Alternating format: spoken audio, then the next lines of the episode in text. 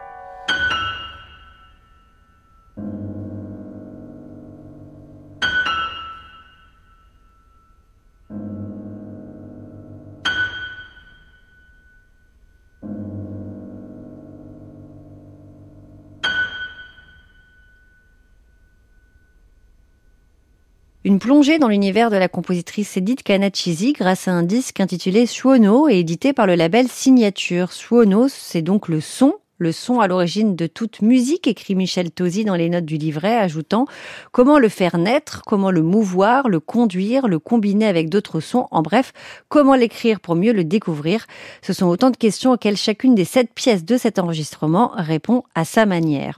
Il y a des pièces pour piano seul, comme vous venez de l'entendre, avec ce prélude et silence joué par Dana Chokarli. Il y a des miniatures pour piano et violon, il y a une œuvre pour deux accordéons et une pièce pour orgue et deux accordéons sous elle donne son titre au disque. Deux accordéons microtonales, je précise, ce sont ceux de l'excellent duo Xamp. Mais oui, ils On ont même euh, hein. demandé à ce que ces accordéons soient euh, faits pour eux. Et ils font beaucoup pour la musique de leur temps. Une pièce, nous dit la compositrice, qui est euh, essentiellement une étude sur le son et qui en évoque quatre paramètres. L'espace, le temps, le timbre et la vibration. Un voyage sonore envoûtant et fascinant, c'est notre disque de la semaine.